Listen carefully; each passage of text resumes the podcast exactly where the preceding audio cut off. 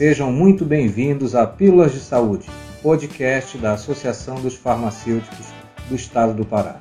Hoje nós iremos conversar com o Dr. Diogo Marçal, que irá falar sobre a relação dos antihipertensivos com o Covid-19. Olá pessoal, meu nome é Diogo Marçal, sou farmacêutico bioquímico, mestre em farmacologia, CRF GO 8248. Hoje eu vim aqui falar com vocês a respeito de duas informações que foram colocadas na mídia através de, de uma revista, The Lancet, um artigo falando sobre é, possíveis danos né, dos pacientes que tomam inibidores da ECA e antagonistas do receptor de angiotensina 2 em relação ao COVID, né? Bom, primeiramente, é, eles viram mesmo que tem uma relação do COVID, né, da entrada do COVID no organismo, com a ECA2. Né? A ECA2 é a enzima conversora de angiotensina 2. Ela não tem nada a ver com a ECA, que nós já conhecemos, que converte angiotensina 1 em angiotensina 2. Tá ok? A ECA2 ela faz parte de um eixo cardioprotetor do sistema renina-angiotensina-aldosterona.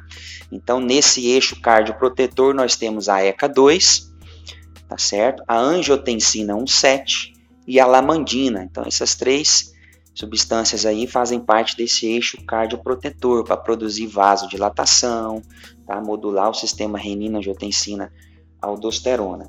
Tá? Então, a hipótese foi que esse vírus ele estaria entrando no organismo desses pacientes hipertensos, diabéticos, que fazem uso desses medicamentos, através da expressão aumentada dessa ECA2, tá? Bom, então isso, isso a priori é tudo especulação, são hipóteses, tá certo? É, o que nós temos hoje confirmado, já estabelecido, né, por 20, 30, 40 anos aí de pesquisa científica, é que os inibidores da ECA, como o captopril, e os antagonistas do receptor da angiotensina 2, como a losartana, já têm é, efeitos cardioprotetores e renoprotetores já estabelecidos. Isso nós não podemos deixar de, de frisar tá, com vocês que esses efeitos já são estabelecidos, comprovados cientificamente tá certo? Esse, esses medicamentos, captopril, losartana, eles têm um efeito é, é, protetor para o paciente cardiopata que já é comprovado, tá certo? Então, é, a minha reflexão aqui hoje é orientar, reforçar com os nossos colegas farmacêuticos da importância de não deixar os nossos pacientes pararem com, de tomar essas medicações, tá certo? Porque isso são hipóteses, e a questão dos efeitos benéficos dessas drogas já é estabelecida, tá? Então, se um paciente desse para porventura de tomar um captopril, de tomar sua losartana, os níveis de angiotensina 2 podem aumentar é, drasticamente.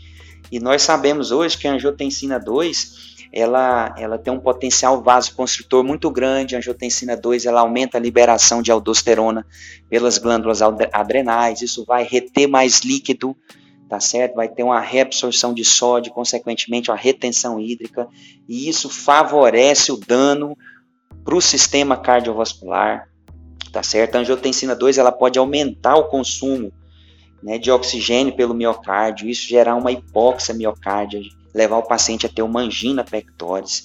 A angiotensina 2 ela pode estimular localmente uma substância que é altamente vasoconstritora, que é a endotelina, e isso promover ruptura de placa aterosclerótica, fazer agregação plaquetária e induzir uma trombose.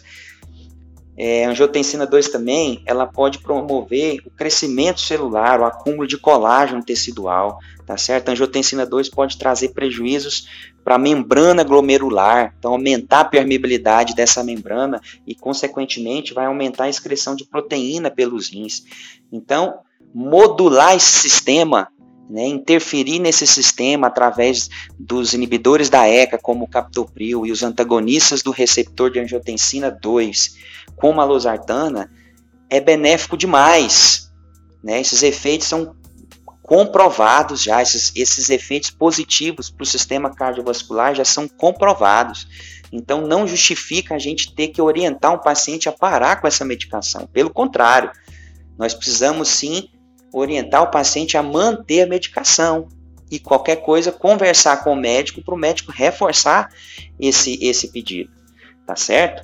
Então, é, é, vamos ser mais prudentes em relação ao passar dessas informações, tá? Porque os inibidores da ECA e os antagonistas de receptor de angiotensina 2, que a gente chama hoje de BRA, é a primeira linha no tratamento de hipertensão arterial e de insuficiência cardíaca com fração de ejeção reduzida. É a primeira linha. Então não justifica a gente tirar esse tratamento para colocar outro, como por exemplo a lodipina. Como que a gente vai tirar um tratamento que é comprovado, é a primeira linha, por conta de uma informação que é hipotética, que são suposições, trocar por outro medicamento, como a lodipina. A lodipina, de longe, não tem os efeitos protetores e benéficos que o captopril e a losartana têm. É uma droga importante para tratamento de hipertensão arterial? Sim. Não nego que a anlodipina, né, os bloqueadores de canal de cálcio, têm a sua importância sim no tratamento da pressão. Mas não tem os benefícios que o captopril e a losartana têm. Né? Por exemplo, um paciente que tem insuficiência cardíaca congestiva é classe de escolha, inibidor da ECA, Umbra ou Entresto, que é uma classe nova de medicamento, é a associação de valsartana com sacubitril. O sacubitril é um inibidor de uma enzima que degrada os peptídeos natriuréticos. Então, o sacubitril vai agir aumentando esses peptídeos natriuréticos e aumentando assim a natriurese, a vasodilatação e a modulação do sistema renina, angiotensina, aldosterona. Então, é, é são drogas que não podem é, deixar de existir na, na, vida de um paciente com insuficiência cardíaca congestiva. Então, como que nós vamos é, levar em consideração uma informação dessa, né, que saiu agora e deixar de lado 20, 30 anos de efeitos cardioprotetores, renoprotetores, né, que, que já estão estabelecidos. Então temos que ter essa, essa condição de analisar os fatos, né, ter essa condição de passar a informação correta para os nossos pacientes, para que não haja também alarde entre eles, né, de, de, ter que parar com a medicação por, por medo de infecção é, pelo vírus, tá certo? Então, é, vamos reforçar aí aos nossos pacientes que mantenham as medicações, porque é benéfico o efeito. Né? Os inibidores da EC e os BRA vão reduzir vaso, vasoconstrição, vão reduzir a endotelina, que é um potente vasoconstritor, reduz pré e pós-carga, ajuda no remodelamento cardiovascular. Né? Então, são drogas é, fantásticas e essenciais para o paciente cardiopata, tá certo? Então, vamos ter mais é, consciência no passar dessas informações, vamos cuidar realmente dos nossos pacientes, que esses sim merecem a nossa atenção e eles contam com o trabalho do farmacêutico para que a qualidade de vida deles é, permaneça sempre em alta. Tá bom? Um abraço a todos e até a próxima.